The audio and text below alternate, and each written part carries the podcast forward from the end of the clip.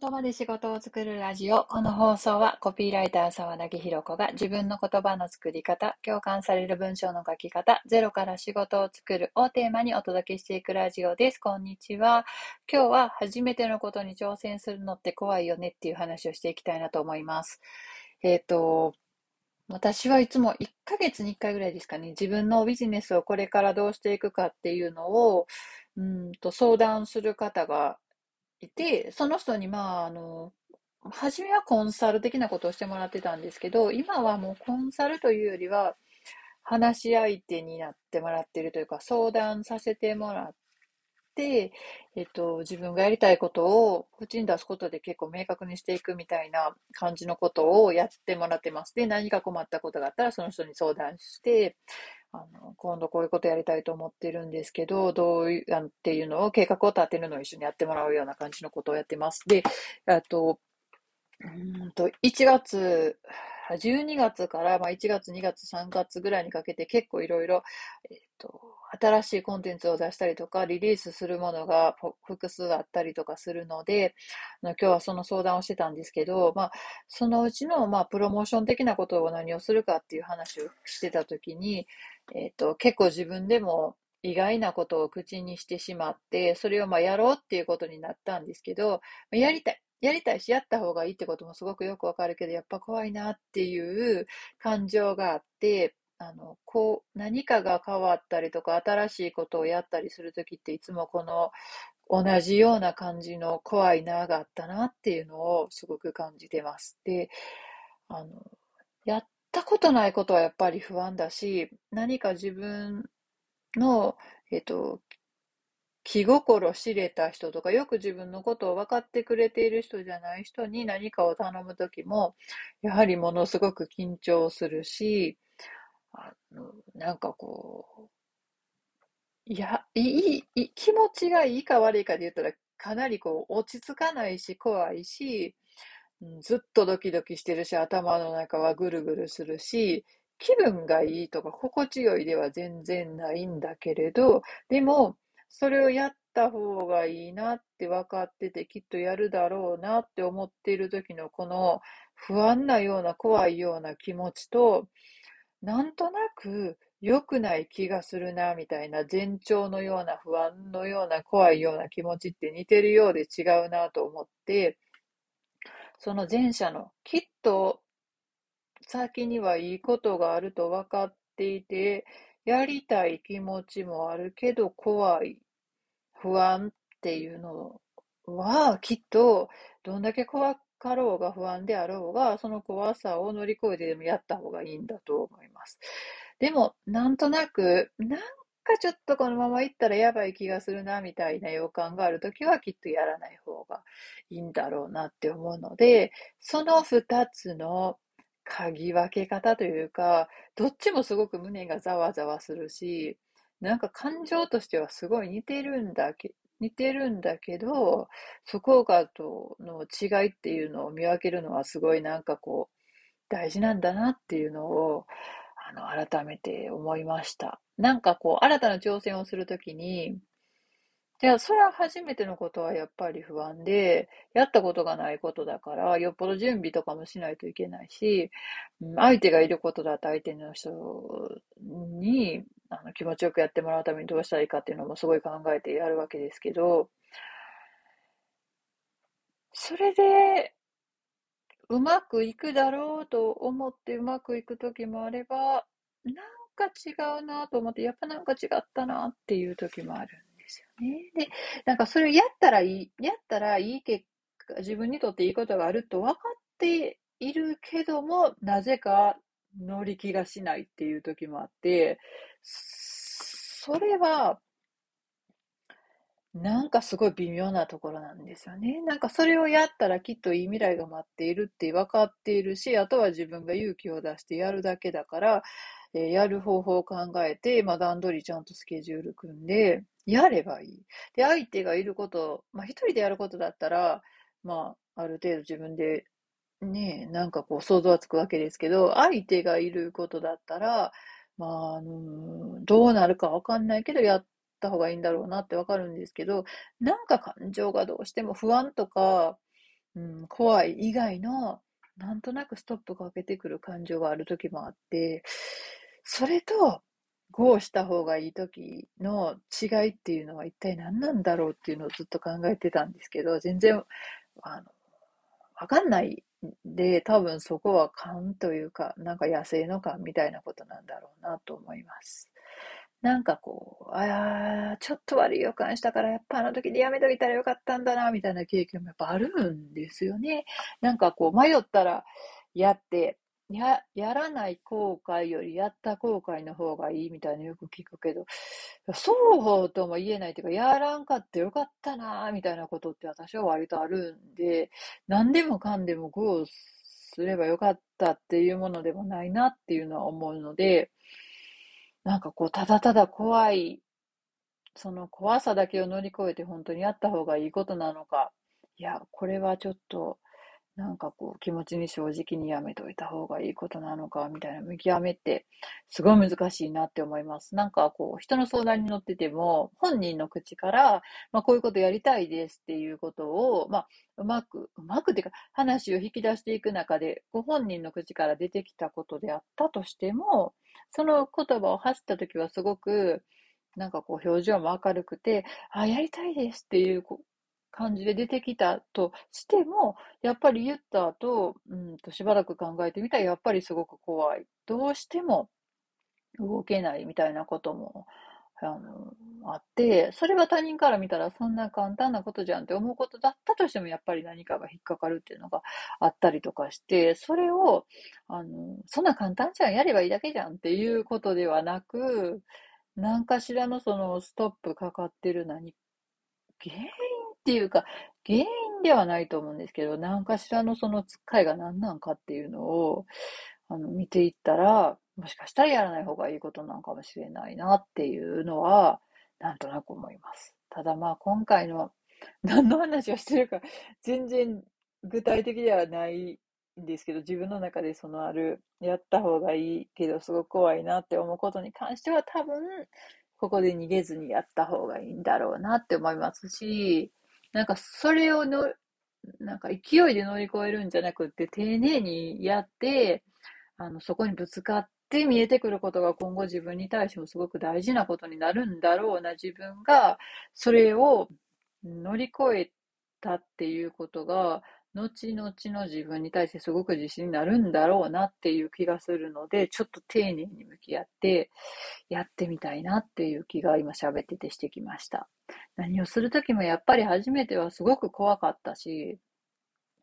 ね、怖いも分解して考えたら何が怖いんだろうって思うと、何が怖いのかっていうのを、怖いっていうだけじゃなくて、何が、何に対して怖いっていう気持ちがあるんだろうっていうのを考えて、なんか人からどう思われるかっていう、その、実態のわかんない誰かから何か言われるかもしれない。だったら別にもやればいいなって思いますし、うん、なんか自分の大切にしてる何かが傷つくかもしれないっていうことだったら、もしかしたら今じゃないっていうことなのかもしれないし、なんか怖いなって思うときは、その怖さの正体ですよね。理由とかじゃなくて正体。何を自分は今怖がってるのかっていう正体を考えると、うん、漠然とした怖いっていうことからは抜け出せるのかなっていう気がしました。私もちょっと今何に対して怖いって思ってんのかなっていうのをちょっと分解して考えてみると、うん、なんかそれは闇雲に怖がるんじゃなくて、向かい合った、向かい合っていつかはきっと乗り越えないといけないというか乗り越えた方がいいことだと思うので、ちょっと頑張って、ま、頑張って、頑張ってがいいのかどうかわかんないけど、でも頑張らないとちょっとできないことなので、頑張って乗り乗り換えるっていうか、向き合ってみたいなと思いました。はい。何か新しいことを始めたりとか、ちょっと違う種類のことを挑戦したりとか、なんかち、今までいた人とは違う人、違う、まあ、属性であったりとか、ちょっと違うタイプの人と向き合うことになった時とかって怖いなって感じることって、まあ、もちろんあると思うんですけど、そういう時は、なんかこの怖いが、乗り越えた先にいいことがある怖いなのか、もしかしたらなんか自分の中の何かがストップかけてるのかっていうのに気づくことも大事だなって思ったっていうことと、正体の見えないものを怖がってたら余計怖いので、今怖いって感じてるその正体は何なのかっていうのを考えてみたらいいんじゃないかなと思いました。はい。何かの参考になれば幸いです。ではまた明日さようなら。言葉で仕事を作るラジオ。この放送はコピーライター沢良木ひろ子が自分の言葉の作り方、共感される文章の書き方、ゼロから仕事を作るをテーマにお届けしていくラジオです。こんにちは。えっ、ー、と、今日は自分の主張ばっかり言ってたって伝わらないよねっていう話をしていきたいなと思います。なんだか今、あの、この音声配信を撮ろうと思ってみたら、6日ぶりだったことに気づいて、え、そんなにって思ったんですけど、土日はまあ休んでいたとして、昨日もやっ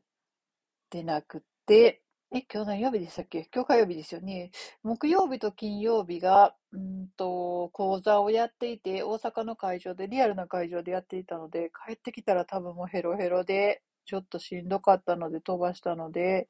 えー、それで6日も空いてしまったなということに気づきました。で、私は今4冊目の本を書いていて、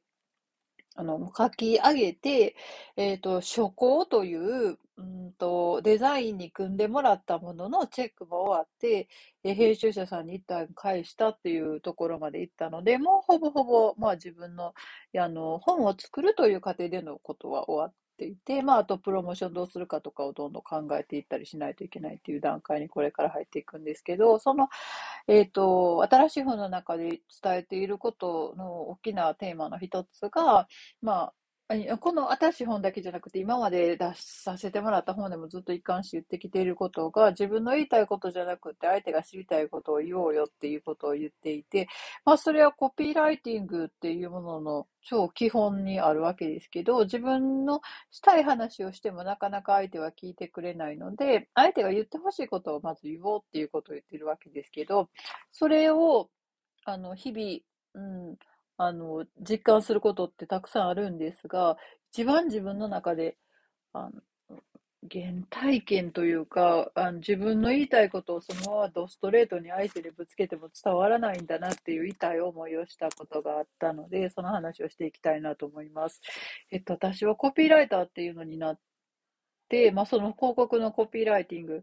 えっと、まあ、ポ私が当時やってたのはポスターとか新聞広告とか雑誌広告とかそういうのの、まあ、キャッチコピーを作ったりとか文章を書いたりっていう仕事をしてたんですけども、あのそのコピーライターになって8年ぐらい経った時に、まあ、会社員だったんですけど、まあ、高校を作る会社にいたんですけど、そこで、うんと、結婚して妊娠して、えー、会社を、まあ、辞めるか休むかみたいになったことがありました。で、えっと、会社の中に、うんと、女性で子供がいる人っていうのが一人もいなくて、えー、まあ、結婚している人はいらっしゃって、でも、あの、子供がいる人は、まあ、男性は何人もいたけど、女性はいないっていう状況で、何人かその、お子さんができた人とか妊娠した人っていうのは過去みんな辞めていっているっていう状況だったので、あの、当たり前のように、うんと、なんかいつ辞めんのみたいな、あ、そんな言い方ではないですけど、えっと、仕事いつまでにするみたいなことを、うんと、上司だったりとか、まあ、当時の社長だったりとか、まあ、その大きい会社じゃないんで、社長と直接話をできるような会社だったので、から聞かれて、なんとなくあの、自分の中でも、うん、いつか会社を辞めてフリーランスになりたいっていうのは明確に持ってたので、ああ、じゃあ妊娠したタイミングで会社を辞めてフリーランスになるのがいいのかな、みたいなことを思って、初めはそういうふうに進めてたんですけど、あの、いや、なんか今のタイミングで辞めても、あの、子供がちっちゃい時とかうまく働けないかもしれないからフリーランスでやるんだったら、それだったらちゃんと育休、産休育休っていうのを取った方がいいよっていうのを、他の会社の、同業者の他の会社のもうちょっと大きい会社に行ってる先輩というか、年上の女の人に言われて、ああ、そっか、なんか、うん、妊娠し出産してしてる間にフリーランスになるっていうのは、あんまりよく考えてなかったけど大変なんだと思って、えっと、まあ、うん、やっぱり育休とか産休とかいうものを取らせてほしいっていう交渉をしたんですけど、まあ、一旦、うんと、辞めるみたいな方向性で言ってしまった以上、なかなかそのやっぱり産休育休を取りたいみたいなことを言うのもわがままかなと思ったんですけど、でもまあ制度としてはあるはずだし、あのちゃんとなんかこう書面とかで会社を辞めるって言ったわけでもないし、なんとなくふわっとそういう話になってただけで、いつ辞めるとかいう約束をしてないから、まあ、大丈夫かなと思って、産休とか育休を取らせてほしいっていう話を、まあ、上の人に交渉したんですけど、まあ、それがなかなかうまくいかなかったっていうこともあって、まあ結構自分ではこの、その制度がないって言われたことに、制度はあのちっちゃい会社だったんでそういう制度はないって初め言われて、それに対してすごいおかしいですとか、それは間違ってますみたいな主張をすごい言って、結局、まあそのちゃんとした産休と1年間の育休っていうのを取らせてもらったんですけど、まあ、そこで一旦ちょっと、うんと会社の人たちと関係性がこじれたっていうのがあって、1年休んで会社に戻った後に、私は結構その、うん、なんかこう、会社の、まあ、同僚だったりとか、先輩とか後輩とか上司とか社長とか、もっと上の会長とか、そういう人たちと全然うまくいかなくなってしまって、結果的には会社を辞めたんですけど、その時の、うんと、自分の態度だったり、言ってることっていうのは完全に自分の主張ばっかりを言ってたなっていうのを、今から思うとものすごく思います。なんか、うん、もともとこういう仕事をやってたのにできなくなった、他の代わりの人が入ってきてできなくなったっていうことに対して、自分はこう思うっていう話をずっとしてたし、なんかこう、保育園から電話かかってきて早く帰らないといけないことがあったりした時も、まあさすがにそれに対してなんか、うんと、早く帰らせてくださいっていうのをぶつけてたわけではないですけど、なんかこう、案に、こっちにもこっちの都合があるんだみたいなことを多分、態度に出してたりとかしてアピールしてたんだろうなって今から思うと思うので、なんとなくその産休とか育休とかがないのがおかしいですっていう、うん、感じで言ってしまったこともそうだし、なんか私は、うんと、こういう仕事がしたいと思ってるのにできなくなってしまったのが、その1年間休んでただけでなぜこんな状況になったんだみたいなことを上の人に訴えたりとか、結構本当に自分がこうしてほしい、自分はこう思うっていうことを、あの、なんか主張ししたり、これが正しいと思うっていうのがいいんだなって当時は思ってたなっていうのを思いました。で、今から考えると本当に伝え方もあったなと思うし、相手のその、まあ、上司にしろ、社長にしろ、一緒に働いているメンバーにしろ、先輩にしろ、後輩にしろ、その人たちの状況だったり、その人たちには私の知らない1年間があって、その間にどんなことがあって、その人たちから見たら今の状況がどう見えてるのかとか、相手から見たら私はどういうふうに見えるんだろうとか、そういうことを全く考えずに、それはおかしいですとか、これは法律で決まってますとか、なんかこう、そういうことをぶつけていたからあんなことになったんだなっていうのをすごい思いました。なんか、聞くことが足りなかった。相手の状況を想像することもしていなかった。で、こっちが言いたいことを、こっちが言いたいっていうか、私の言いたい、私が言いたいこと、私が相手の人たちに分かってほしいと思っていることを完全にこっちの言葉のままぶつけていたので、あの、相手が言ってほしいことでは全くなかったなと思うので、なんとなく伝えたいことがあったりとか、こっちが通したい主張がある場合は、それをちゃんと相手が受け取りやすいように変換して伝える必要があったなと思いますし、まずは相手のうんと、相手が言ってほしいことを私が先に言ってから、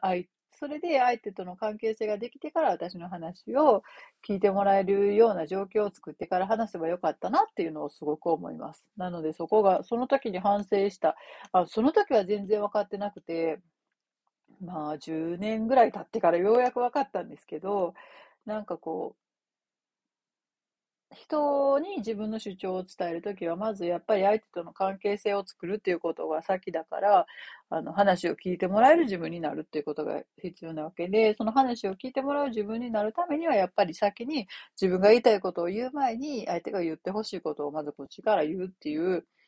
うん、ことがすごく必要なんだなと思いました。で、そこでの気づきがあったから、やっぱり今は、あの、うんと営業とかでもそうですし、誰かの話を聞くとか、まあ、クライアントさんの話を聞くときとかでも何でも自分がこう思うっていうことの前に、相手の人はこういう状況で、今こういうことを私に対して言ってほしいと思ってるんだろうなっていうことを先に言って、その人との関係性が出てきてから自分が本当に初めから伝えたかったことを伝えるっていうことをだいぶできるようになって、あんまり人と